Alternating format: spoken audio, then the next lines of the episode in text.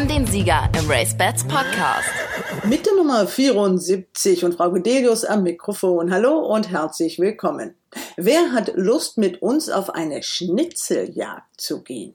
Wir haben nämlich in diesem Podcast Antworten auf drei Fragen versteckt, die ihr auf der Webseite von RaceBets findet, im RaceBets Blog oder auch im Newsletter und ihr könnt gewinnen. Es lohnt sich also ganz genau zuzuhören.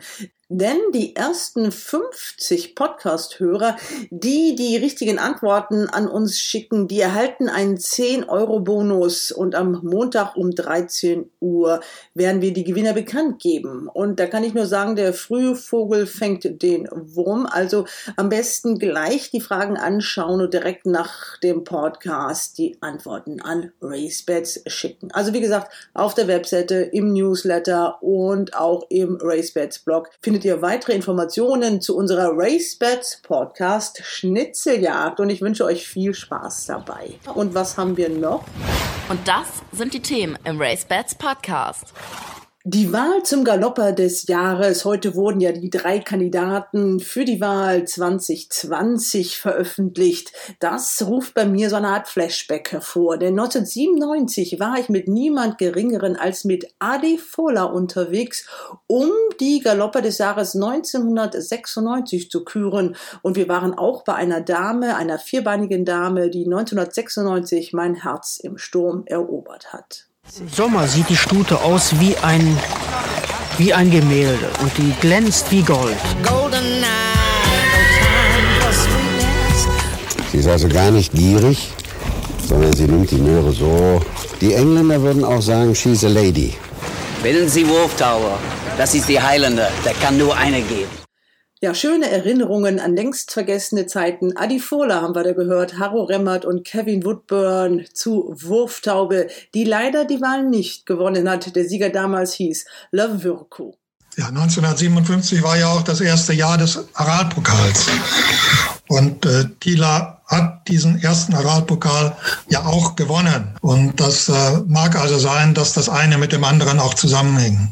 Wir steigen tief ein in die Historie dieser Wahl, die eine sehr populäre Publikumswahl geworden ist, die erste überhaupt in der Geschichte des Sports. Wir haben gerade gehört Harald Siemen, aber wir sprechen natürlich auch über die Kandidaten, die heute bekannt geworden sind. Und dafür haben wir unsere Wettexperten befragt. Den Anfang macht Christian Jungfleisch. Sache und was mir bei ihm besonders gefallen hat, er ist ein Kämpfer vor dem Herrn. Da ist natürlich Quian gemeint. Einer darf in dieser Runde nicht fehlen, das ist John James, genannt Jimmy Clark, denn er ist ein absoluter Fan. Sie wird bestimmt eine Nennung für Art kriegen dieses Jahr. Dann kann sie vielleicht einen Daydream machen nachher. Natürlich geht's hier um Sunny Queen. Und wen hat sich Ronald Köhler ausgesucht? Tasso war ein Rebell gegen die höfischen Konventionen, der der Prinzessin bei Goethe sein erlaubt ist, was gefällt, entgegenschleudert und sich dafür ein erlaubt ist, was sich ziemt, einfängt. Ja, bei uns kann man noch richtig was lernen. Die Rede ist natürlich von Torquator Tasso. Das waren jetzt kleine erste Eindrücke. Das Ganze gibt's natürlich gleich in ausführlich. Wetten wollen wir auch. Wir setzen fort die Battle. Wer wird RaceBets Podcast Champion? Unser Herausforderer Kevin Österle ist guter Dinge. Runde 1 hat er überstanden. Ich meine, ihr habt ja selbst gesagt, dass ich Ahnung habe. Da habe ich gedacht, ich lasse den Stock einfach mal zu Hause, damit es auch ein bisschen spannend wird. An Selbstbewusstsein mangelt es ja nicht da in Iffezheim. Es scheint, als müssten sich meine Wettexperten warm anziehen.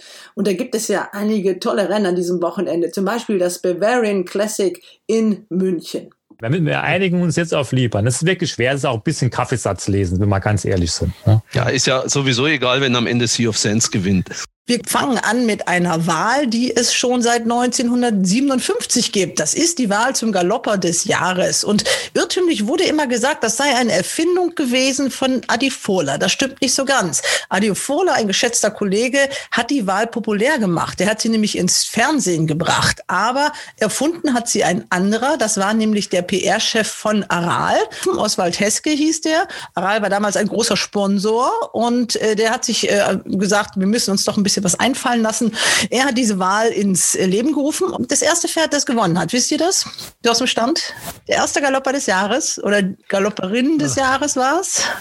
Keine Ahnung. Tila, oder was? Ja. Tila, genau. Ja, Thiele, Ui. genau, ja. David, du wolltest was lernen in diesem Podcast. Jetzt Ja. begrüße ich nämlich auch meine Runde. Das sind äh, vier Herren. Ich fange an im hohen Norden. Heute mit dabei aus gutem Grund Jimmy Clark. Hallo Jimmy. Guten Tag. Immanuel. David Ja, hallo, grüß Gott aus München. und Ronald Köhler auch aus München. Grüß euch. und Christian Jungfleisch. Ja, also wir haben äh, viel zu tun. Wir reden über die Wahl zum Galoppe des Jahres. Wir machen natürlich auch die Wetttipps äh, zu den beiden Renntagen in München. Ganz spannend äh, mit Blick aufs Derby und natürlich dann auch in Köln. Aber jetzt waren wir bei der Wahl zum Galoppe des Jahres. Wie gesagt, 1957 ging es los. Es war zunächst nur eine reine Journalistenwahl.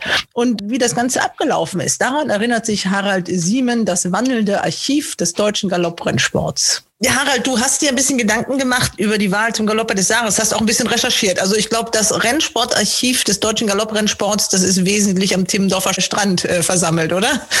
Naja, es wird an der einen oder anderen Stelle vielleicht auch noch was da sein, aber ich glaube schon, dass ich ziemlich viel habe. Erst heute klingelte es an der Tür und äh, bekam eine Sendung vom Buchantiquariat Sander in Dresden. Und zwar ein äh, Büchelchen, ein Verzeichnis der in Mecklenburg stationierten Vollblutpferde aus dem Jahre 1843. Sowas finde ich immer sehr schön und sowas sammle ich. Und äh, ist natürlich alles nicht ganz billig, aber da bin ich schon bereit, ein bisschen Geld auszugeben. Und wo findest du diese Sachen? Stöberst du dann durchs Internet oder wie machst du Genau. Das ist ja heutzutage ganz schön. Es gibt ja ZVAB und Booklooker. Das sind wohl die bekanntesten. Und da suche ich ab und zu. Und äh, wenn was Neues da ist, was mich interessiert, versuche ich das zu bekommen. Ja. Unglaublich viele Zeitungsartikel und sonstige Sachen habe ich ja alle auch digitalisiert ne? und äh, Computer abrufbar. Aber kommen wir jetzt noch mal kurz zum Galopper des Jahres. Äh, Diese Wahl gibt es seit 1957, sage ich jetzt aus dem Kopf. Ist das richtig? Ja, 57. Ja. Äh, Thieler war die Siegerin, aber nachlesen konnte man das nicht. Du hast da jetzt mal ein bisschen recherchiert und geguckt. Wie ist das denn abgelaufen? Du weißt das. Ja, also äh, es soll wohl so gewesen sein, dass ähm, in den ersten Jahren wurde der Galopper des Jahres ja von den von den äh, Sportjournalisten gewählt, äh, womit in erster Linie Fachjournalisten gemeint waren, die die für die Zeitungen über über Pferderennen berichtet haben. Und wenn ich die Zahl richtig im Kopf habe, waren es 29 Journalisten, die nach Ende eines Renntages in, in Nordrhein-Westfalen, äh, es mag, glaube ich, Neuss gewesen sein, sich in einem Zimmer versammelt haben und äh, dann darüber abgestimmt haben, wer Galopper des Jahres werden sollte. Es wurde dann in einem Jahrgang, wo es sehr gute Pferde gab, ich erwähne da Orsini, der Derby-Sieger, oder Windfang, der große Sieger im großen Preis von Baden aus dem Gestüt Ravensberg. Aber es wurde Thieler und äh, mit großer Mehrheit habe ich in Erinnerung, weil die Thieler ja war ein unglaubliches Pferd. Äh, sie hat in dem Jahr acht Rennen gewonnen, darunter den Preis der Diana, etliche andere Stutenpreise, den Aralpokal und zum krönenden Abschluss den Prix Municipal in Longchamp. Das war, war damals noch ein, ein größeres Rennen, als es heute ist. Heute ist es ein Gruppe 2 Rennen, aber damals hatte es gewiss einen Status eines Gruppe 1 Rennens gehabt. Es liefen also sehr, sehr gute französische Pferde und sie hat mit drei Längen Vorsprung gewonnen. Die Journalisten sind aber nicht selber drauf gekommen. Also es ist der PR-Chef, so weiß ich es jedenfalls, äh, von Aral, das war ja ein großer Sponsor äh, des deutschen Galopprennsports, der hatte die Idee, dass man doch sowas mal machen sollte. Ja, 1957 war ja auch das erste Jahr des Aralpokals. Und äh, Thieler hat diesen ersten Aralpokal ja auch gewonnen. Und das äh, mag also sein, dass das eine mit dem anderen auch zusammenhängt. Ja, damals eine verhaltene Resonanz. Also die Lady wurde gewählt und es hat eigentlich noch gar keiner darüber berichtet. Das hat sich dann geändert. Dann kam diese Wahl zum Galopper des Jahres ins Fernsehen. An was erinnert ihr euch so? Akatenango, genau. das ist- 1,7 Millionen da einmal. War, war das Akatanango? Ich glaube nicht. War, Ich muss nachgucken, dann kann ich dir sagen, es war nicht die Wahl äh, von Akatenango, als Nee, nee, der Rekord erzielt worden ist. Aber es war wirklich mal so, dass 1,4 Millionen Zuschriften, also per Post äh, zum Sportstudio gegangen sind. Und das war die Wahl 1980. Hm. Wer ist 1980 Galopper des Jahres gewesen? Navarino. Nein, Nebus. Nebus, Also, die Wahl von Nebus, Nebus, das war der absolute Rekord. Und da gibt's nämlich auch, wenn man guckt, ein wunderbares Bild zu. Damals im Spiegel sogar. Heute, äh, die letzten Male, dass diese Wahl im Fernsehen war, das ist etwas länger her. Und zwar habe ich noch mit Adi Fohler damals die Wahl begleitet von 1996. Das war das letzte Mal, dass Adi Fohler aktiv an dieser Wahl beteiligt war. Und das war die Wahl, wo Lavirko gewonnen hat. Da sind wir losgefahren. Wir haben alle drei Kandidaten besucht. Adi hat den Möhrentest gemacht und äh, da waren wir bei A Magic Man. Wir waren bei der wunderbaren Wurftaube in Köln damals, bei Haro Remmert noch im Stall. Und wir waren bei Lavirko, damals trainiert von Peter Rau in Ravensberg. Ich erinnere mich auch an was ganz Besonderes. Und zwar gab es ja damals äh, teilweise wirklich ganz tolle Preise. Und in einem Jahr war der Hauptpreis, ein Pferd für ein Jahr als Besitzer zu haben. Alles bezahlt und man konnte nur sozusagen die Karriere dieses Pferdes mit Anteilnahme verfolgen. Und dieses Pferd, das weiß ich noch heute, war Zar Alexander aus dem Besitz von Hubertus Liebrecht im Training bei Felix Schreiner in München. Und da konnte man den Zar Alexander für ein Jahr gewinnen. Und Zar Alexander war von ein Lieblingspferd von mir und da habe ich gedacht, ich habe natürlich immer teilgenommen an der Wahl. Also das ist Schicksal und wahrscheinlich gewinne ich diese Wahl. War allerdings leider nicht so. Aber ich weiß, wer gewonnen hat. Ich weiß nicht mehr den Namen. Erinnert ihr euch an das Video vielleicht? Das war ein junges Mädchen. Ein ziemlich junges Mädchen. Und die hat, die haben sie sogar auf das Pferd gesetzt und das Pferd, sie ist runtergefallen. So, ja, genau. Und das war Das im Fernsehen zu sehen. Das, also das war wirklich eine große Berichterstattung. Jetzt läuft das Ganze ein bisschen anders ab. Wie, das hören wir nach der Präsentation der Kandidaten, die wir ja heute Mittag erfahren haben. Und für manche ist es jetzt vielleicht sogar eine Premiere. Also die Wahl des Galoppers des Jahres 2020 mit Verspätung. Begründung dafür, man habe doch gehofft, vielleicht diesen Galopper des Jahres vor einem etwas größeren Publikum präsentieren zu können. Normalerweise wurde der ja immer schon Ostern bekannt gegeben oder prämiert, der Galopper des Jahres. Also jetzt mit etwas Verspätung die Wahl zum Galopper des Jahres und wir machen das alphabetisch. Müssen schon im Alphabet ziemlich weit nach hinten klettern, nämlich äh, auf Position 17. Q wie Kian. Das ist ein Fuchsschimmelhengst, geboren am 1.4.2016. Das heißt, er war im letzten Jahr vier Jahre alt, hat 106.550 Euro gewonnen, acht Starts, fünf Siege, zwei davon auf Gruppeparkett. Natürlich im RaceBets 136. Deutschen St. Gletscher, Gruppe 3. Und der sportlich wertvollste, das war der im Koma Group 49. Oleander-Rennen auf Gruppe 2 Parkett. Der St. Gletscher-Sieger ist vorne, Kian ist vorne vor Rip Van Lips und dann Aircraft Carrier. Der St. Gletscher-Sieger, das ist der beste Steher Deutschlands. Kian gewinnt für Peter Schürgen gegen Rip Van Lips, gegen Aircraft Carrier. Ganz kurz noch, äh, er kommt aus Fairhofer Zucht von Master Craftman aus der Kiana. Der Stallhorn Oldendorf ist der Besitzer und Trainer ist Peter Schürgen. Ich habe mir für jedes Pferd einen Paten gesucht, sozusagen, der dieses Pferd ein bisschen näher noch vorstellt und vor allem auch erzählt, wie er die Rennlaufbahn gesehen hat. Darum geht's ja. Wie hat sich das Pferd 2020 auf der Rennbahn präsentiert? Und nur 2020. Wir gucken nicht auf das, was 2021 war. Christian Jungfleisch hat sich für Kian entschieden. Christian, Kian als Rennpferd. Genau, allein schon, ich komme aus Quierschi, das schreibt man ja fast genauso wie das Pferd. Daher passt das sehr gut. Und Kian ist für mich, wie soll ich sagen, ein bisschen übertrieben dargestellt, auferstanden von den Toten, kann man 2020 zu seiner Karriere sagen. Man muss vielleicht kurz zurückgehen. Er hat zweijährig, war ein großer Hoffnungsträger im Stall von Peter Schirgen, hat bei zwei Starts zweimal gewonnen und hat dabei auch Lacario, der ja dann das Derby gewonnen hat, ein Jahr später geschlagen. Er selbst war dreijährig, zweimal am Start, zweimal letzter, hat dann sehr lange pausiert und hat sich 2020 bei seinem Jahresdebüt im Ausgleich 2 vorgestellt und war da, wenn man ehrlich ist, sogar ohne Siegchancen. Dann der erste Sieg ist in einem Rennen mit Flaggenstarterfolg. Das ist auch eine Besonderheit, würde ich sagen. Also in England würde man sagen, es war ein Bumper. Er ist in Dortmund auf 3200 Metern seinen Gegnern davon galoppiert. Gut, man muss sagen, der später Zweitplatzierte hat auch nicht mehr als Ausgleich 4 Format. Aber diese Umstellung auf die weiteren Distanzen haben ihm sehr, sehr gut getan. Und der ist dann aufgestiegen vom Ausgleich 2-Sieger in Hamburg, Listenrennen, Gruppe 3 St. Ledger und dann nochmal Gruppe 2. Und wirklich, er ist immer gut gelaufen und ich, ich liebe Schimmel, das ist auch so eine Tatsache. Und was mir bei ihm besonders gefallen hat, er ist ein Kämpfer vor dem Herrn. Also er ist immer ein bisschen schwerfällig, er braucht immer ein bisschen, um in Schwung zu kommen. Und ich mag solche Pferde, die so richtig kämpfen bis zum Schluss. Und er ist mit Abstand der beste Extremsteher, den wir in Deutschland haben. Und er war auch das, der fleißigste jetzt im letzten Jahr, also mit acht Starts. Genau, das ist ja auch eine Besonderheit. Viele der besseren Pferde laufen gar nicht so häufig.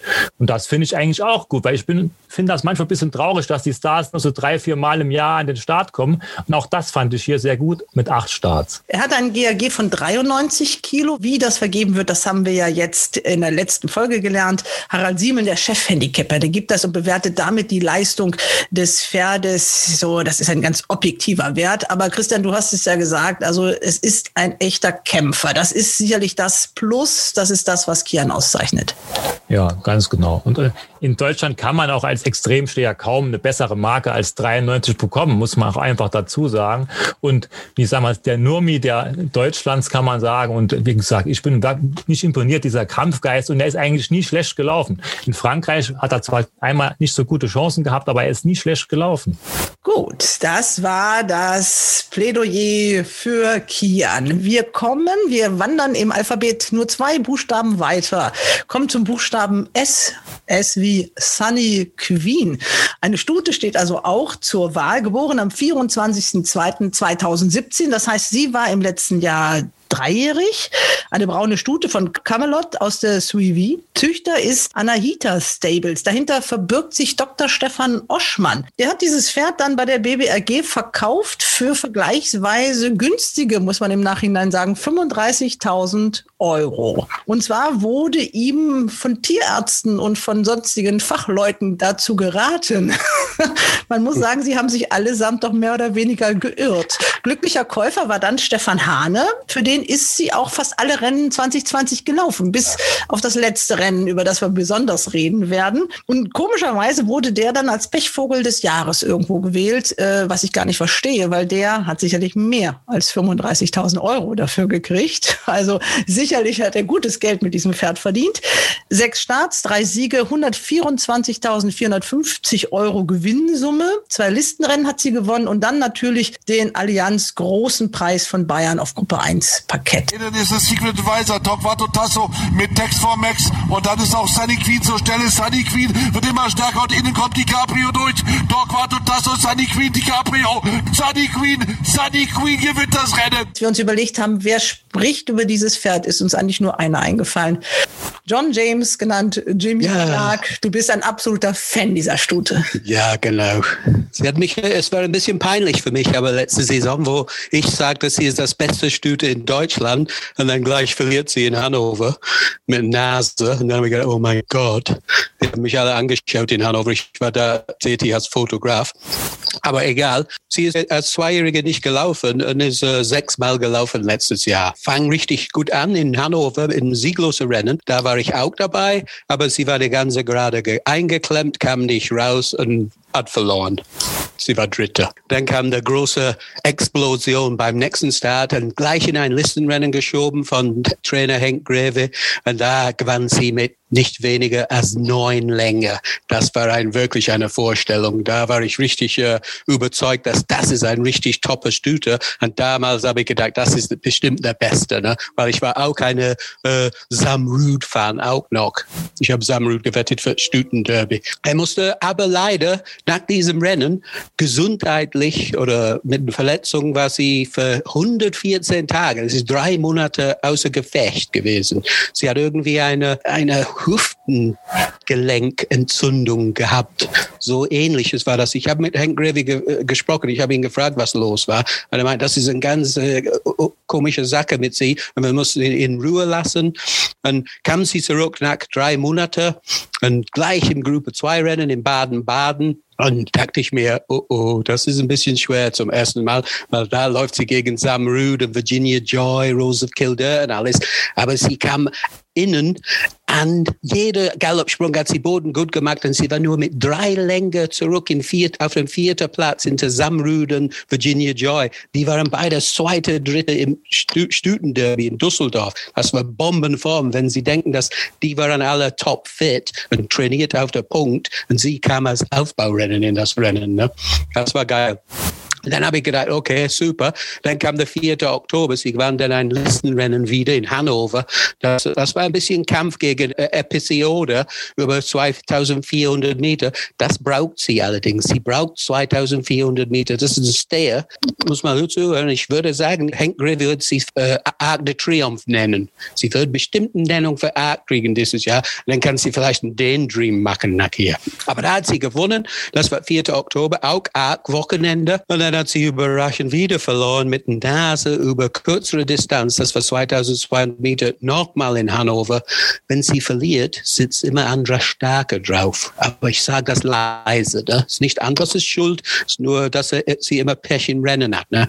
Sie war gegen diese Franzose, diese Lucky Lycra. Lucky Lycra ist ein Stayer, läuft immer von vorne, mag weich im Boden, ging nach vorne, hat das Außenbahn genommen in Hannover. Das ist ganz wichtig, wenn Eingang zum Zielgerade. Dann hat sie das Bahn geklaut und Andras muss innen gehen. Dann hat er nach dem Sprung, ein Galoppsprung nach dem Ziel, hat sie gewonnen. Aber ein Gelbsprung vor dem Ziel hat sie verloren. Das war Pech. Aber dann kam der große Coup. Das, das war der Performance der Saison für mich. Das war in München ein Gruppe 1 Rennen, dieser Allianz großer Preis von Bayern, wo sie mit viel, viel Kampfgeist nicht weniger als Torquato Tasso schlägt. Und das war richtig toll. Das Ergebnis markiert sie als das beste Stüte in Deutschland. Und ich sage mal jetzt, wenn Sie denken, alle Formfigures von Sunny Queen, muss man selber nachschauen, Normalerweise hat sie alle Rennen gewonnen dieses Jahr, weil sie hat immer eine Entschuldigung für jede verlorene Rennen. Sie war entweder eingeklemmt, ein Galoppsprung zu spät. Die einzige Rennen wo die, war diese Rennen in Baden-Baden, wo sie kam zurück von dieser Krankheit, dieser Verletzung. Das war ein Aufbaurennen. Aber die anderen Rennen hat sie eine Entschuldigung. Normalerweise hat sie sechs Rennen beschritten und fünf Siege. Also für Jimmy das Pferd, was auf jeden Fall auf den ja. Wahrzelte gehört zur Galopper des Jahres. Belohnt wurde sie mit einem GAG von 97,5 Kilo für ja. diese sportliche Leistung. Also das ist schon ein mhm. ziemlich, eine ziemlich hohe Marke. Also 100 ist somit das Optimum, ja. was man in das Deutschland... ist 115 in England. 115 in England. Das ist auch nicht in England, das ist die Wahl zum Galoppe des Jahres in Deutschland. Das hätte man vielleicht noch mal sagen müssen, dass ja jeder gedacht hat, ins Whoop gehört doch auf diesen Zettel. Aber der kann leider nicht mitmachen weil das Pferd muss in Deutschland trainiert werden. Jetzt kommen wir zum dritten Kandidaten und wir bewegen uns nur einen Schritt weiter im Alphabet. Wir kommen zu einem Pferd, das einen Namen hat. Wenn man den googelt, dann kommt man erstmal lange überhaupt nicht zum Galopprennsport. Torquator Tasso, auch wenn es ein R zu viel ist. Geboren am 21.04.2017, also er war auch dreijährig 2020. Ein Fuchshengst von Adlerflug aus der Tijuana. Die Stute ist jetzt auch im Besitz des Züchters Paul Vandenberg, der sie nämlich zuvor nur von Schlenderhand gepachtet hatte. Aber nach den großen Erfolgen hat er die Mutterstute jetzt auch gekauft. Trainer Marcel Weiß äh, im Besitz des Gestüts Auenquelle. Auch hier wirklich ein Schnäppchen.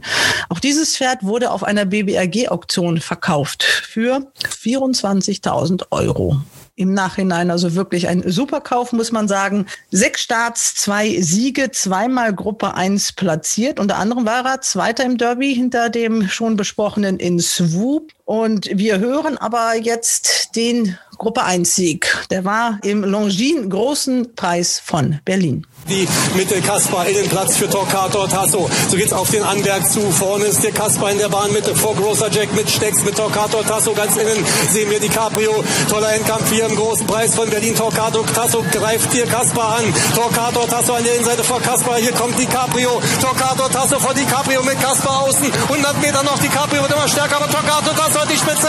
Torquator Tasso vor die Cabrio. Torquator Tasso gewinnt das Rennen. Torquator Tasso und der Lucas Delosé im Longines großen Preis von Berlin vor DiCaprio.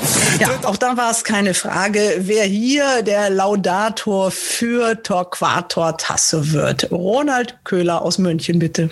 Ja, der Germanist in unserer Runde. Ich, ich hatte den Torquato Tasso, ich nenne ihn jetzt nur Tasso und vergesse die Sache mit dem R, äh, von Anfang an so ein bisschen im Visier, zunächst wegen seines Namens, reichlich irrational, muss ich zugeben. Tasso war ein Rebell gegen die höfischen Konventionen, der der Prinzessin bei Goethe sein erlaubt ist, was gefällt, entgegenschleudert und sich dafür ein erlaubt ist, was sich ziemt, einfängt. Naja, wie auch immer, ein starker Charakter jedenfalls, dieser Tasso und auch der Torquator Tasso. Marcel Weiß, der in sein erstes volles Jahr der Trainerkarriere ging, hatte ihm schon früh Potenzial bescheinigt und doch brachte der erste Start eine gewisse Ernüchterung erstmal. Zumindest für meine kleine Derby-Wette, die ich im Winter zum Kurs von 1000 für 10 und 208 für 10 Platz bei RaceBets angelegt hatte. Es war immerhin schon der 9. Mai, als Tasso sein Lebensdebüt gab, ein sieglosen Rennen in Mülheim, bei dem er, so schien mir, noch nicht so recht wusste, was in einem Rennen von ihm erwartet wird. Den Kopf immer weit oben und noch etwas holprig galoppierend landete er auf dem vierten Platz. Und nur noch zwei Monate bis zum Derby. Zweiter Start am 14. Juni in Köln. Ein Rennen, das echte Tasso-Fans nicht vergessen werden. Als es in die Zielgerade ging, hatte Burjan Mosabayev noch reichlich Rückstand auf die Führenden. Und er kam zwar näher, aber doch nicht so, dass der Sieg noch irgendwie möglich schien. Doch auf den letzten 150 Metern schienen ihm plötzlich Flügel zu wachsen. Er beschleunigte wie ein Turbo und gewann dieses Ding noch. Tasso hatte also allerhand gelernt, aber es waren nur noch vier Wochen bis zum Derby. Marcel Weiß behielt die Ruhe. Next Stop Hamburg war die Ansage. Nach Ausrechnung stand er gut 20 Kilo unter den gemeinten Pferden und auch die Wetter waren bei einer Eventualquote von 23,2 skeptisch. Im Rennen war er zwar immer noch ein bisschen unreif, lieferte aber eine Riesenpartie, wir wissen es alle, und musste sich nur dem Schlenderhahner in Zub geschlagen geben, jenem in Zub, der danach im Arg für Furore sorgte. Ich finde, Marcel Weiß hat in diesen zwei Monaten von Anfang Mai bis Anfang Juli ein wahres Meisterstück mit dem Hengst vollbracht. Was folgte, ist bekannt. Ein dritter Platz im Großen Preis von Baden, wo er am flauen Tempo scheiterte, ein Gruppe 1 Sieg im Großen Preis von Berlin und ein zweiter Platz im Großen Preis von Bayern, wo er sich einer über sich hinauswachsenden Sunny Queen geschlagen geben musste. Insgesamt ein echter Champion, der innerhalb von wenigen Monaten eine unglaubliche Entwicklung gemacht hat und vom Typ her ein Pferd ist, das sich Gesundheit vorausgesetzt vierjährig noch steigern kann. Für mich der Galopper des Jahres. Ja, da kann man nicht viel entgegensetzen vielleicht, außer noch zu ergänzen, dass er mit einem GAG von 98,5 Kilo auch das höchst eingeschätzte Pferd ist. Aber wie gesagt, Sunny Queen, Jimmy, hat ihn geschlagen. Alle drei sind im Training geblieben. Das ist das Schöne, laufen weiter, also wir können uns weiter freuen. Aber jetzt küren wir die Rennleistung 2020. Also unsere Kandidaten Kian, Sunny Queen und Torquator Tasso.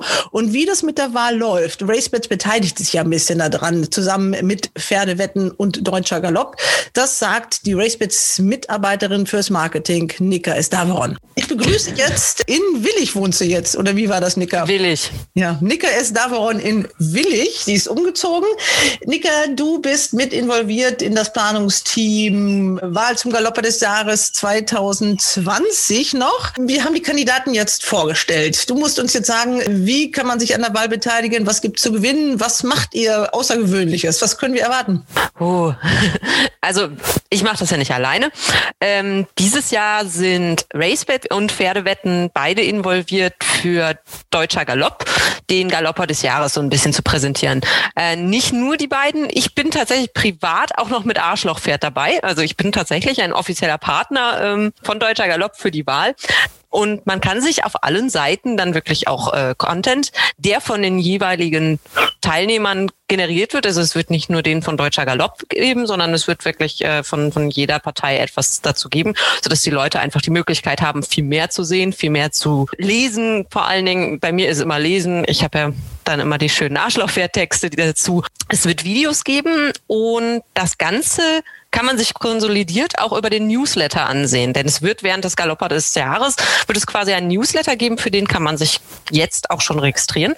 Und dann kriegt man das immer so ein bisschen zusammen zugeschickt und sieht, was denn in der Woche alles gemacht wurde, sowohl von den Stellen, von den Partnern, als auch von Deutscher Galopp. Das ist so ein bisschen weiter. als es sonst ist. Es soll quasi seine Bubble verlassen. Es ist natürlich ein äh, schwieriges Unterfangen, weil es sind ja doch, ja, bis auf deine Seite, glaube ich, doch alles Bubble-Mitglieder, ne? die, die, Ja. da, die da mitmachen. Ja, das auf jeden Fall. Ähm, Arschlochpferd ist außerhalb dieser Bubble. Es werden aber auch noch drei Influencer teilnehmen. Ich äh, will das jetzt nicht spoilern, weil die, den Content, den soll man sich ja dann angucken, wenn er kommt. Ähm, die sind natürlich auch ein bisschen außerhalb der Bubble und sprechen generell die Reiter an. Und damit soll halt ein bisschen Awareness außerhalb des Rennsports geschaffen werden, denn wenn wir Galopper-Leute immer nur wählen, dann sind das immer nur dieselben Nasen. Ja, also es geht darum, äh, die Bandbreite etwas äh, zu erweitern und es geht darum, die Zielgruppe zu erweitern. Das ist euer Ziel. Ihr bleibt aber im reiterlichen Umfeld weitestgehend. Ja, denn also ich kann mir nicht vorstellen, dass Lieschen Müller beim Rewe sich äh, jetzt zwingend für den Galopper des Jahres interessiert, wenn Lieschen Müller sich schon gar nicht für Pferde interessiert. Aber Na, es Wer war mal weiß? anders. Also wenn man an die glorreichen Zeiten erinnert, dann sind da mal 1,4 Millionen Postkarten verschickt worden von Leuten. Äh, Das damals war aber die Wahl noch in der Sportschau und äh, damals war das das große TV-Publikum äh, noch, das da interessiert war. Ich glaube, den Namen Akatenango, den kannte in Deutschland fast jeder. Da bin ich mir total sicher. Zu den Zeiten auch noch, also da äh, Reiter kannten auch Rennpferde, heutzutage ja auch schon nicht mehr. Ähm, und ich glaube, da hat man das auch in der Tageszeitung wirklich prominent gelesen. Und selbst wenn man gar nichts mit dem Sport zu tun hatte, dann war Akatenango trotzdem da. Jetzt ist das, was wir so reden, für die, die jetzt in den so sozialen Medien nicht so unterwegs sind, äh, doch hat da sowas von, von böhmischen Dörfern auch. Also die haben vieles davon nicht verstanden.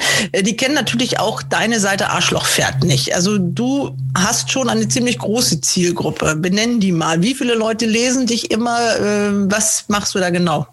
Also ich habe jetzt äh, die 63.000 geknackt und jeden Morgen um neun kommt da ein Artikel rund ums Thema Pferd.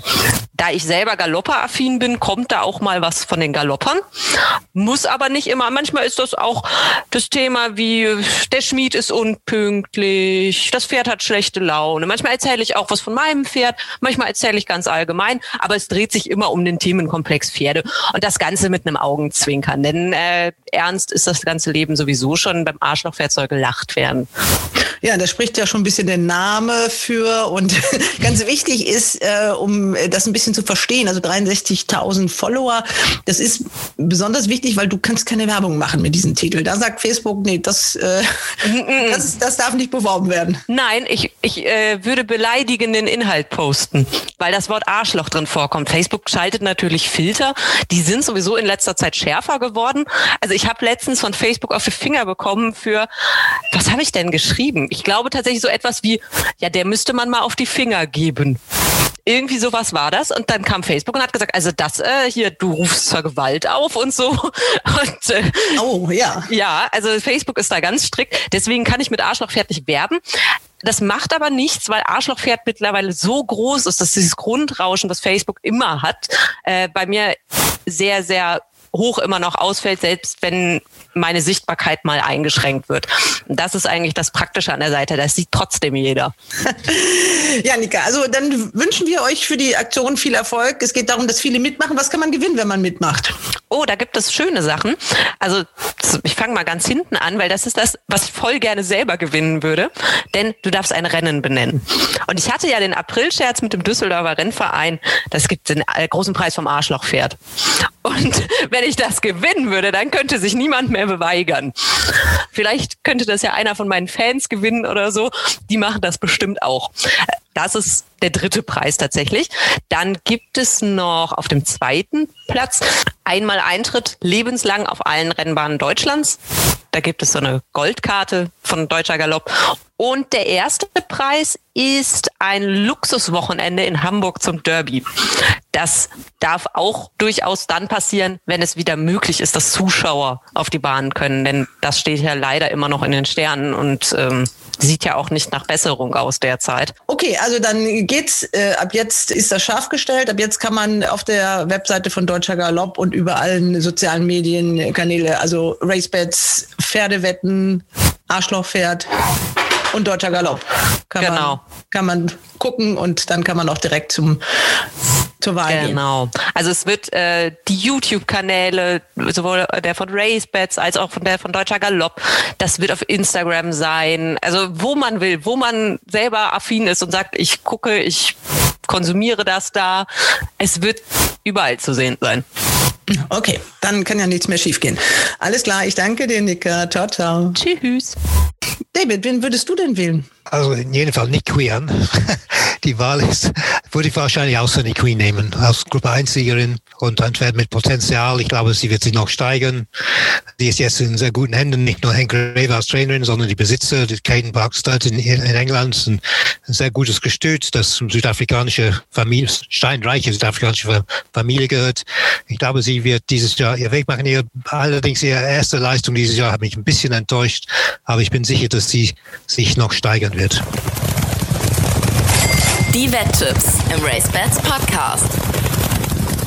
Jetzt kommen wir zum Thema Wetten und wir machen weiter mit unserem Spiel und suchen den RaceBets Podcast Champion. Unser Gegner in der letzten Woche hieß Kevin Österle. In der letzten Woche war die Stimmung noch heiter. Vier Siege für das RaceBets Podcast Team, drei für den Herausforderer. In der letzten Woche wart ihr nicht ganz so glorreich. Allerdings Kevin Österle auch nicht. Wir schweigen über die Zahl der Sieger. Erwähnen nur kurz, dass ihr eine Viererwette in Krefeld ganz gut wart, ne? Ja, die Krefelder Viererwette haben wir angesagt. Wir haben vier Pferde genannt und die vier Pferde waren unter den ersten vier, ja.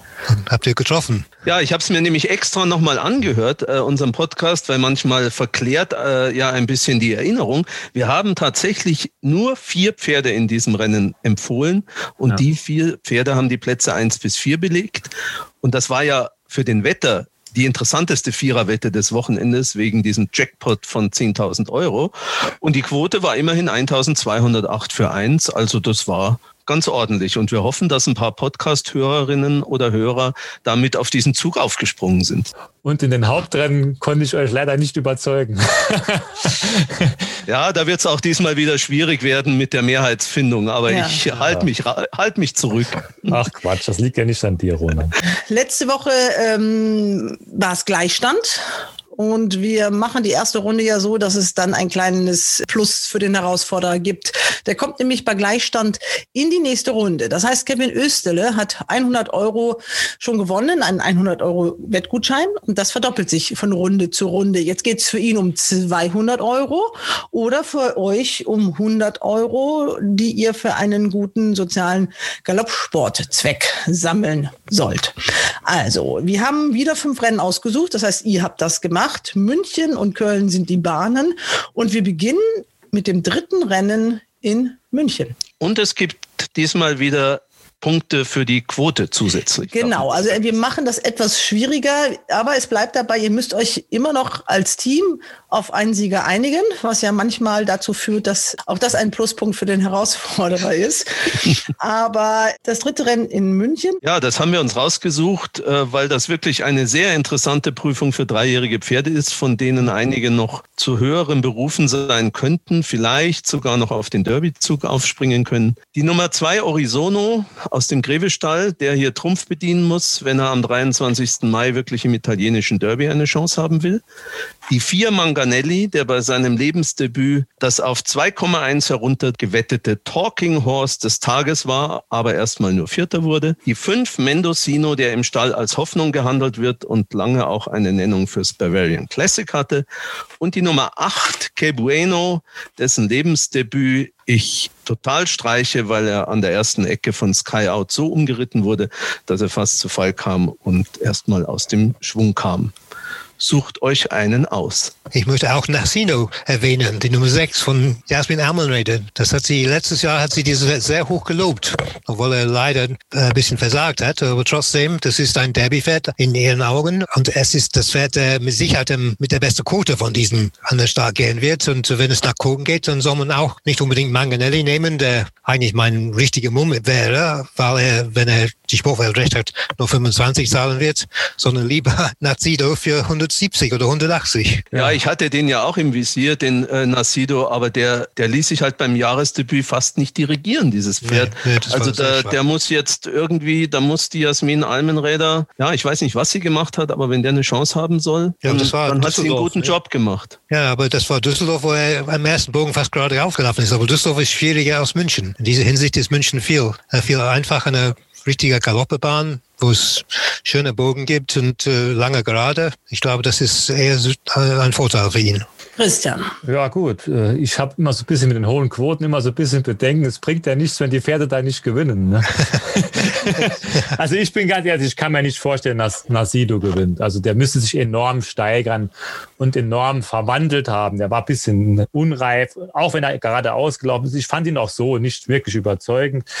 Und Klar, Manganelli gebe ich dir vollkommen recht, 2,5. Aber wenn man jetzt heute mal die Homepage von Andreas Wöhler liest, die waren sehr, sehr enttäuscht nach dem Rennen in Mülheim. Die waren sehr, sehr enttäuscht und jetzt wurde ja auch die Außenbox beantragt. Also ich bin mir sehr, sehr sicher, dass wir am Samstag einen ganz anderen Manganelli sehen werden. Und mit dem hat man noch große Pläne. Und erinnern wir uns nur an Novellini, wie der beim zweiten Start am Sonntag verwandelt lief von Wöhler. Also bei Wöhler bringt das sehr oft was, wenn der zweite Start kommt. Und auch Orizono, man darf nicht vergessen, wer, wer Frankreich ein bisschen beobachtet, Orizono war nicht allzu weit hinter Diamantis. Und Diamantis hat die Woche in Frankreich ein richtig, richtig gutes Pferd geschlagen. Also die Form ist auch einiges wert. Und deswegen kann ich mir nicht vorstellen, dass Nasido hier eine Siegchance hat. Mendocino, wie der Ronald schon gesagt hat, der muss halt jetzt auch Trumpf bedienen, ist die Frage. Que Bueno aus dem Stall von Cavallo ist richtig, Form muss man streichen. Aber ich vermute, der braucht noch ein bisschen Zeit. Wenn ich mich recht erinnere, der, die Mutter von ihm, Queenie, die war auch zuerst so vier, fünfjährig richtig gut. Also ich glaube, für den kommt das alles noch ein klein bisschen zu früh. Also ich glaube wirklich, dass die Nummer vier gewinnt, bin ich ganz ehrlich. Ist natürlich klar, ist es keine Traumquote zu erwarten, aber ich denke halt schon, dass der sich ganz anders präsentiert als in Mülheim. Dann bist du jetzt das Zünglein an der Waage, Ronald. Ja, ich hätte einen anderen genommen. Ich hätte die Nummer 5 Mendocino tatsächlich genommen aus dem Stall von äh, Sarah Steinberg. Aber ich würde dann Christian folgen und Manganelli nehmen, in der Hoffnung, dass wir zwar wenig Punkte machen, aber zumindest Punkte machen. Da bin ich auch einverstanden. Aber im direkten Duell mit dem Herausforderer von euch, mit Kevin Österle, könnt ihr leider nicht punkten. Okay. Na gut. Hallo zusammen. Ja, bei meinem Saisondebüt letzte Woche hat es gegen euch ja noch im Handgalopp gereicht. Das ging ohne Schwitzen. Ich meine, ihr habt ja selbst gesagt, dass ich Ahnung habe. Da habe ich gedacht, ich lasse den Stock einfach mal zu Hause, damit es auch ein bisschen spannend wird. Und es hat ja Gott sei Dank auch so gereicht. Also Meinung ist nach wie vor vorhanden. Zudem habe ich unter der Woche gut trainiert. Ich konnte unter anderem mit Diamantis, mit Sassoon bei diesen Quoten auch als Kleinbürger die maximalen Renditen einfahren. Ja, das waren schon ansehnliche Leistungen, sowohl von den Vierbeinern als auch von mir. Also ich habe gut trainiert, gut gegessen, weshalb es auch ein leichtes Aufgewicht gibt, aber das sollte in der leicht höheren Klasse noch kein Problem sein. Der Mumm ist also nach wie vor groß, so groß wie normalerweise nur bei jedem Starter von Frank Fuhrmann, wenn man seinen Aussagen in der Sportwelt immer glauben darf. Und ich freue mich, einfach nochmal dabei zu sein und diese Woche hoffentlich ein paar mehr Steaks vom Grill zu holen als beim letzten Mal. Drittes Rennen München, Preis der MIG Fonds. Ja, in dem beiden Rennen kommen wenig geprüfte Pferde an den Start und da fällt mir direkt Manganelli ins Auge. Der hat beim ersten Start direkt ordentliche Gegner vorgefunden und hat sich dort gut präsentiert. Wurde auch nicht so hart angefasst. Also ich denke, bei dem steckt noch einiges mehr im Tank und der sollte hier definitiv mit um den Sieg kämpfen. So wird es wieder 0-0 ausgehen. Ja, diesmal zählt ja die Quote. Also ich hoffe mal, dass es nicht überall die gleichen Tipps sind. Aber ihr seid euch sehr ähnlich, was die Tipps angeht. Das war ja in der letzten Woche auch schon so. Ja. Jetzt kommen wir zum Hauptrennen dieses Wochenendes, auch aus Derby-Sicht. Das ist das Bavarian Classic Horst Lappe Erinnerungsrennen. Gruppe 3 steht drüber und es geht natürlich vor allen Dingen mit dem Blick aufs Derby in diesem Rennen. Sieben Pferde sind noch am Start. Wer möchte dazu was sagen? Ich sehe schon ein paar Kandidaten. Das wird spannend. Christian oder David, wer stellt das Rennen ein bisschen vor? Na gut, also alle sieben Pferde sind noch im Derby drin und äh, möglich ist auch eigentlich fast alles in diesem Rennen. Zwei haben dieses Jahr schon in gutem Stil gewonnen. Aber natürlich, jetzt der interessante Wert ist leider auch der Tipp der Sportwelt und wahrscheinlich auch der Tipp des Gegners, ist Theo Sands.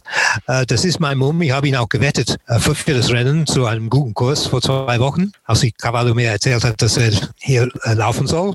Das sah letztes Jahr sehr gut aus. Er hat einen ausgezeichneten zweiten Platz in Köln gehabt, den Preis des Favoriten. Der Sieger dieses Rennens hat von Meers bestätigt, beste Flips. Letzte Woche gewann er in Krefeld. Das ist der Dr. Bush Memorial. Dritte war Mythico, der auch in Köln dabei war. Und diese Form also hat sich mehr als bestätigt. Cavallo hat sehr gute Dreijährige am Start. Die Frage ist, wer von seinen vier gute Pferde der Beste sein soll. Das weiß kein Mensch. Ich glaube, er auch nicht zurzeit. Aber mir hat er gesagt, seine Leute glauben alle, dass hier auf Suns das Ass im Stall ist. Er selbst ist ein bisschen für Son of Gold, der auch am Wochenende läuft in Frankreich in einem Grupperennen und äh, bestimmt auch nicht zu unterschätzen ist. Und ich, ich mag auch Sassoon, aber ich glaube hier, dass in dieser Gegnerschaft Sea of Sands das Pferd ist, das zu schlagen gilt. Okay, David geht mit Sea of Sands. Das ist auch der Favorit, wenn man bei RaceBets auf der Webseite schaut. Äh, ja. Da steht er nämlich mit 2,8 zu 1 da. Virginia Storm dann mit 3,2 und Wiesentau in diesen wunderschönen Ravensberger Farben mit 4,5 auf Position 3. Ronald, was sagst du dazu? Ja, alle drei sind hochkarätige Pferde. Die Frage ist, wer ist schon weit genug? Sea of Sense hatte bei der Niederlage gegen Best of Lips im Winterfavoriten wirklich eine sehr gute Leistung gezeigt, weil er auch vielleicht nicht die beste Spur gewählt hatte in dem Rennen. Aber die Frage ist auch, kann am Samstag vielleicht noch einmal die Kondition den Ausschlag geben? Und da hat der Schirgenschützling Liban mit zwei Starts in diesem Jahr einen klaren Vorteil. Ich würde ihn nicht unterschätzen, zumal die Stallform, wie auch bei Chippy Cavallo, glänzend ist, was gerade wieder Irish Hill mit seinem Sieg in Lyon bewiesen hat. Also ich finde, wenn wir auch ein bisschen auf die Quoten schauen, dass Liban zu einer attraktiven Quote nicht unmöglich ist zumindest. Wenn wir jetzt von Kondition sprechen, was haltet ihr denn von Lambo? Lambo äh, wurde nachgenannt. Gut, Kurt Matthäus wurde auch nachgenannt, aber ich denke, den kann man vernachlässigen. Lambo hat bei seinem Debüt in Frankreich, also bei seinem Jahresdebüt in schönem Stil gewonnen. Gut, ich habe mal nachgeschaut. Die Pferde, die er geschlagen hat, das waren jetzt keine Pferde, äh, die es bessere Nennungen haben, aber es waren trotzdem in dem Rennen äh, Pferde drin aus großen Stellen von André Faber und so weiter. Und ich habe das so im, schon länger im Hinterkopf, dass Rolex letztes Jahr schon erzählt hat, dass Lambo so ein bisschen sein Derby-Pferd für 2021 ist. Und er hat mit zweieinhalb Längen in Fontainebleau gewonnen. Also das fand ich auch nicht so unbeeindruckend, sage ich mal so. Das sah schon ganz gut aus. Man kann das schlecht einschätzen, weil ich bin der Meinung, die Wöhler-Pferde wird es wahrscheinlich so sein, die werden den Start noch benötigen. Und Liban, ja, ich kann das nicht so richtig einschätzen. Was sind die Formen von Liban wert? Que Bueno ist in dem gleichen Rennen gelaufen, hatte natürlich ein Scheißrennen, kann man halt dann schlecht beurteilen. ist wirklich schwer. Die Stallform von Cavallo ist halt beeindruckend, ne? muss man halt ganz ehrlich dazu sagen. Aber ist wirklich ein schweres Rennen. Ja, Lambo ist natürlich auch ein interessantes Pferd zu hoher Quote. Also ich habe ihn auch gespielt, wo er in Fontainebleau gewonnen hatte, aber die Gegner diesmal sind deutlich stärker. Das muss man schon berücksichtigen. Also wenn eins von den beiden, das ist, dann muss es für mich Liban sein. Äh, Stauform auch von Schicken ist wirklich hervorragend zurzeit. Es scheint alles gut zu passen. Der Jockey ist natürlich sowieso in meinen Augen der Beste in Deutschland. Der Sieg in Köln sah sehr gut aus. Was er dort geschlagen hat, weiß ich nicht ganz genau, aber wie er gewonnen hat, war schon sehr versprechend. Ja, das wird jetzt knifflig. Also David hat ja schon angedeutet, was er meint, äh, was euer Herausforderer wettet. Ja, und stimmt das? Sagt jetzt einen Namen. Ja gut, die beiden Münchner sind ja eigentlich für Liban. Dann nehmen wir Liban. Obwohl ich wirklich denke, dass der Lambo ein bisschen besser ist, glaube ich. Aber ist ja nicht schlimm. Wir einigen uns jetzt auf Liban. Das ist wirklich schwer. Das ist auch ein bisschen Kaffeesatz lesen, wenn wir ganz ehrlich sind. Ne? Ja, ist ja sowieso egal, wenn am Ende Sea of Sense gewinnt. ja, genau. ja, dann würde euer Herausforderer in Führung gehen. Hm. Ja, ist okay. Achtes Rennen München, Bavarian Classic. Für mich dieses Jahr sehr offen, weil ich finde, bei jedem Starter gibt es etwas, was mich leicht zweifeln lässt. Am meisten Mumm habe ich auf Sea of Sands. Ist zwar vielleicht ein bisschen langweilig, aber ja, die bisherigen Formen sind meiner Meinung nach die besten von den Pferden im Feld. Und Shopia Cavallo hat alle Dreijährigen direkt gut präsentiert in diesem Jahr. Und da denke ich, dass er auf jeden Fall vorne mitmischt und hoffentlich gewinnt. So, dann haben wir München. Wir müssen uns ja ein bisschen konzentrieren auf einige wenige Rennen. Die Karte, es gibt insgesamt zwölf Rennen. Also wir haben nur zwei davon ins Visier genommen. Um 12.30 Uhr geht es am äh, Samstag dann los und 18.10 Uhr dann das letzte Rennen. Wir wechseln dann nach Köln. Da habt ihr euch drei Rennen ausgesucht. Genau, Christian hat uns die ausgesucht. Aber zunächst möchte ich noch mal ein Kompliment loswerden an den Kölner Rennverein, der den Going Stick von RaceBets intensiv nutzt nutzt und die Angaben auf der Seite von Deutscher Galopp transparent macht. Im Moment ist dort der Boden gut bis weich. Die geben sogar an, wann und wie viel gewässert wird. Also das finde ich ein super Service für die Wetter. Da können sich andere Rennvereine ein Beispiel dran nehmen. Finde ich ganz klasse. Weiter so. Okay. aber es soll aber regnen am Wochenende. Was dann? Dann sieht alles anders aus. Ja, dann gibt es ja äh, eine, eine neue Grafik. Also so ja. ist das ja nicht. Das wird ja auch aktualisiert. Also lohnt sich dann auch öfter mal nachzuschauen. Wir kommen zum dritten Rennen in Köln. Jetzt sind wir mal in der Handicap-Klasse unterwegs. Da punkten wir. In der Handicap-Klasse sind wir doch immer stark.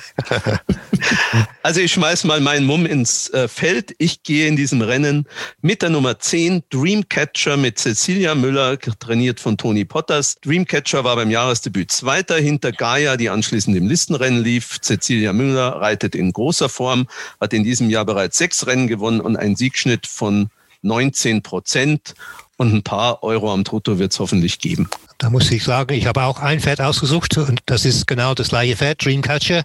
Ich habe ihn das Form nachgelesen, das ist ein bisschen unbeständig, aber in Bestform kann er dieses Rennen sicher leicht gewinnen. Und Tony Bottas, man weiß, der ist immer sehr gefährlich mit solchen Pferden. Und Cecilie Müller sowieso. Wir haben alle Mumm auf sie. Ja, ne, da bin ich ja ganz froh. Ich, sonst habe ich immer ein bisschen Angst bei euren Tipps in den Handicaps. ja, ich habe mir zwei Pferde mit Doppel-X angekreuzt und da gehört auch Dreamcatcher dazu. Muss ich ganz ehrlich sagen. Das Einzige, was mir bei ihm letztes Jahr nicht so gefallen hat, ich habe so oft gedacht, er gewinnt und er hat dann doch nicht gewonnen. So irgendwie, aber der, der, läuft ja eigentlich nie schlecht und die, die Form zu Gaia, wenn man ganz ehrlich ist, die ist riesig. Klar, das kann man immer ein bisschen schlecht in den Vergleich stellen, aber Gaia ist im Listenrennen gelaufen und hat dort für, in meinen Augen eine Leistung von 80 Kilo gezeigt. Dreamcatcher läuft jetzt hier mit 52,5 Kilo im Ausgleich 3 und müsste durch den ersten Jahresstart ausgefördert sein. Also da bin ich bei euch. Ich möchte nur noch erwähnen, dass ich auch der Meinung bin, dass Big Ben Haber, die Nummer 5, dass die die 61 Kilo, die da stehen, dass, dass dieses Pferd diese Marke kann. Der hat das letzte Mal gegen Siox gewonnen. Siox hat danach direkt gewonnen und hat eine noch höhere Marke sogar bekommen. Bin ich mir relativ sicher. Gefährlich ist auch die 8, Heines Henry hat gegen ein nicht erfasstes Pferd beim Jahresdebüt verloren. Nochmal Musabayev im Sattel, der ist auch gefährlich und hat letztes Jahr als Dreijähriger schon Ansätze gezeigt. Und dann ist mir aufgefallen, ein alter Freund von uns, Andor, mit Andra Starke im Sattel. Was das zu bedeuten hat, weiß auch keiner so wirklich. Ist mir nur aufgefallen. Aber ich bin mit euch d'accord die Nummer 10, Dreamcatcher. Wunderbar, da seid ihr euch ja einig. Und vor allem, euer Herausforderer hat sich ein Pferd ausgesucht, das ist von euch überhaupt nicht genannt worden. Und darf man erfahren? Ja, jetzt dürft ihr es erfahren. Drittes Rennen Köln, das Wetstar Livestream-Rennen. Für mich ein sehr interessantes Rennen und bei den meisten Startern gibt es einige Fragezeichen. Daher habe ich mich dann für Kiki D entschieden. Die läuft einfach sehr konstant und mit Leon Wolf im Sattel konnte sie bereits dreimal gewinnen. Ich denke, da ist das Ende der Fahnenstange noch nicht erreicht. Aber sicher gibt es da das ein oder andere Pferd im Feld, das überraschen kann, das mal wieder einen guten Rennverlauf hat oder an einem guten Tag ebenfalls Siegchancen hat. Aber ich gehe mit Kiki D. Die habe ich auch angeschaut, aber ich, ich denke, das ist zu weit für sie. Ne? Die ist immer über kurze Wege gelaufen. Ne? Oder stehe ich das falsch? Nein, nein, das ist schon richtig. Die ist immer kürzer gelaufen und ich sage auch mal so, irgendwann muss ja da auch mal Schluss sein. Ne? Ja, ja. Big Ben Harbour ist der Gegner von Dreamcatcher. Der Einlauf ist blank. Jetzt kommen wir zum Hauptereignis in Köln. Das ist das Karin Baronin von Ullmann Schwarzgold Rennen, Gruppe 3 für Stuten. Zehn Ladies am Start. Was sagt ihr dazu? Ja, das ist ein sehr interessantes Rennen, aber auch wieder so ein bisschen Kaffeesatz lesen, weil wie sind die Stuten über Winter gekommen? Für welche Stute sind die 1600 Meter passend? Es sind viele Stuten drin, die haben eine Diana-Nennung könnte man davon ausgehen, 1600 Meter ist dann zu kurz. Es sind auch einige drin, die noch für die 1000 Guinness genannt sind. Manche sind für alles Mögliche genannt, habe ich gesehen, wo scheinbar auch niemand so richtig weiß, wo die Reise hingeht. Und nur zwei Stuten aus diesem Rennen sind in diesem Jahr schon gelaufen. Ich meine, die klare Favoritin ist Nobel Heidi aus dem Gräbequartier. Ich muss auch sagen, ich war letztes Jahr großer Fan von Noble Heidi. Die war mit Abstand die beste Zweijährige, die wir letztes Jahr in Deutschland hatten, hat die besten Leistungen gezeigt. Aber ich habe das letztes Jahr, kann ich mich noch gut daran erinnern, auch hier schon im Podcast gesagt, die Winterkönigin, die hat einen Fluch auf sich liegen. Die hatten in den letzten Jahren selten dreijährig an das angeknüpft, was sie zweijährig gezeigt hat. Erinnern wir uns nur an Ocean Fantasy, da kam letztes Jahr auch nicht mehr ganz so viel. Klar, sie ist immer noch nach vorne gelaufen, aber hatte eigentlich nie eine Siegchance.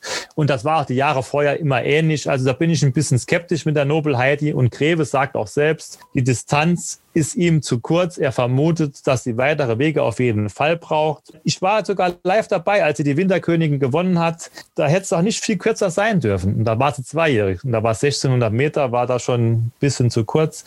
Deswegen bin ich ein bisschen skeptisch, aber nach den zweijährigen Form ist sie für mich das beste Pferd. Alle anderen Pferde hier ist ein bisschen Rätselraten bin ich ganz ehrlich. Wismar hat mir noch gut gefallen als Zweijährige und wir haben ja eben von einem tollen Form von Schirgen und Mosabayev gesprochen. Daher halte ich sie noch für sehr interessant. Das ist so meine erste Idee. Was denkt ihr dazu? David, du hast die ganze Zeit jetzt in einer Fachzeitschrift ja, die, die sogar. Also du müsstest ja. dir jetzt auch die ultimativen letzten Einblicke geholt haben. Ja, also bei Noble Heidi bin ich auch ein bisschen skeptisch. Genau aus den gleichen Gründen, wie Christian Sohn gesagt habe. Die Top-Studenten, es passiert selten, dass die Top-Studenten ein Jahr später die Top-Studenten dreijährig sind. Also die besten Zweijährige, irgendwie versagen die sehr oft. Und bei Noble Heidi, sie war die beste letztes Jahr, keine Frage. Aber ich würde eigentlich zu dem wahrscheinlichen Quoten würde ich eher gegen sie wetten. So ein guter Quote würde ich die zweite Starter von äh, Peter Schirger nehmen, Liberty Island mit Sibylle Vogt. Liberty Island war nicht Starter, das zweimal, glaube ich, diese Woche sogar und ist für dieses Rennen nachgenannt worden. Und vielleicht hat es was zu bedeuten. Das weiß ich nicht ganz genau, ob Schirger irgendwo ein richtiger Plan da im Kopf hat. Aber ich denke, sie könnte sehr interessant sein. Sie hat sehr leicht gewonnen beim ersten und einzigen Start. Und äh, ja, natürlich Wismar, die Staugefährtin mit dem Stalljockey ist sehr gefährlich, aber Wismar das steht wahrscheinlich 50 im Toto und ähm, Liberty Island über 100. Das ist schon für mich ein Argument. Ja, gut. Ich habe lieber die Island das Rennen in Straßburg live gesehen. Das war Straßburg, ist französische hm. Provinz. Ja. Die damals zweitplatzierte Dima, die läuft am Samstag in Wissenburg. Ja. und die, wie du gesagt hast, sie war in Frankreich nicht Starter. Das war, glaube ich, gestern oder so. War, also ja. Mittwoch, Mittwoch war sie nicht Starter. Klar, man wird da einen Plan verfolgen, aber das wird ja eigentlich bedeuten, sage ich mal so ganz ehrlich, dass Peter Schirken der Meinung ist, dass die Pferde in diesem Rennen schwach sind. Das ist, sein, ein, ja. das ist, die einzige Begründung, die mir einfällt, warum diese Liberty Island hier läuft. Dass er sagt, okay, ich habe auch in Köln vielleicht ein, zwei bei der Arbeit gesehen oder was auch immer. Und er ist der Meinung, die Pferde sind schwach. Und dann glaube ich halt nicht, dass Musabayev auf dem falschen Pferd sitzt. Wenn man ein unterschätztes Pferd in dem Rennen sucht, dann glaube ich, dass die Nummer 7 Peaches unterschätzt ist. Die steht momentan der Racebets 12,0.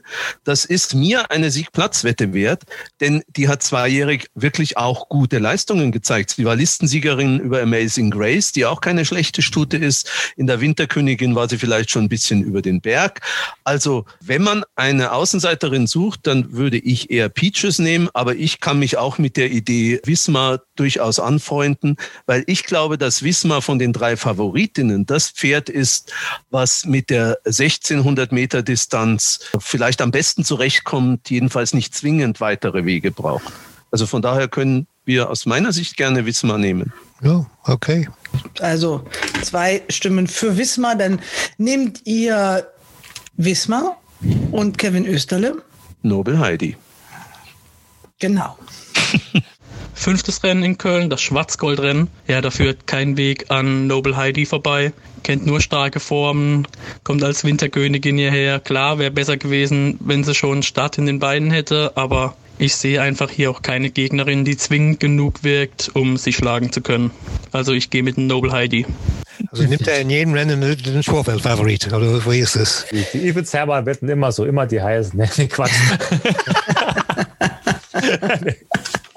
Gut, kommen wir zum Rennen Nummer 10. Das ist das letzte auf der Karte, das habt ihr euch noch ausgesucht. Oh, zwölf Pferde, also mächtig was los in den Startboxen. Wer möchte dieses Rennen einschätzen? Wenn ich darf, mache ich wieder, weil ich doch der Liebhaber der Handicaps bin, eine Viererwette bei der es wieder vier Platzgelder gibt, unabhängig von unserem äh, Spiel.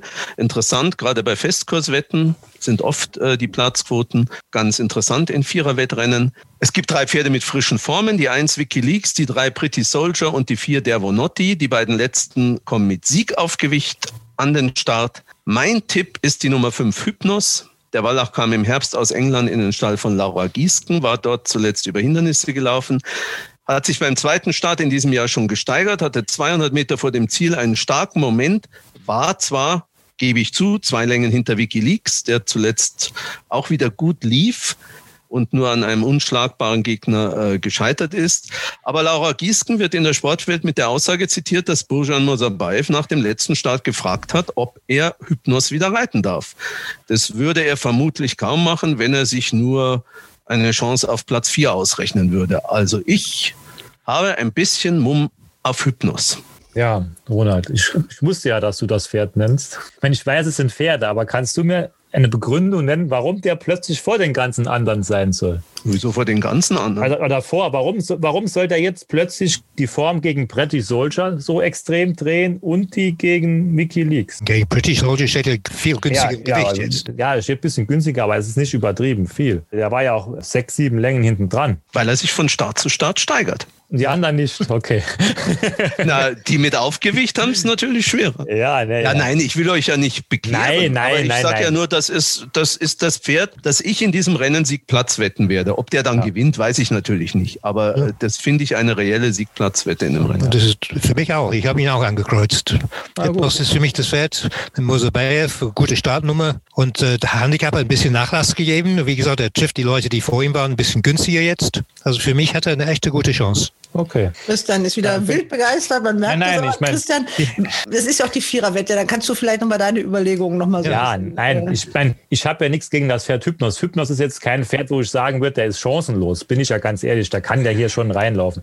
Aber für mich spielt sich das Rennen, die oberen Nummern, spielt sich bei mir das Rennen ab. Also die Eins, die Drei, die Vier, die Fünf, das sind so ein bisschen die Nummern, die ich da sehe.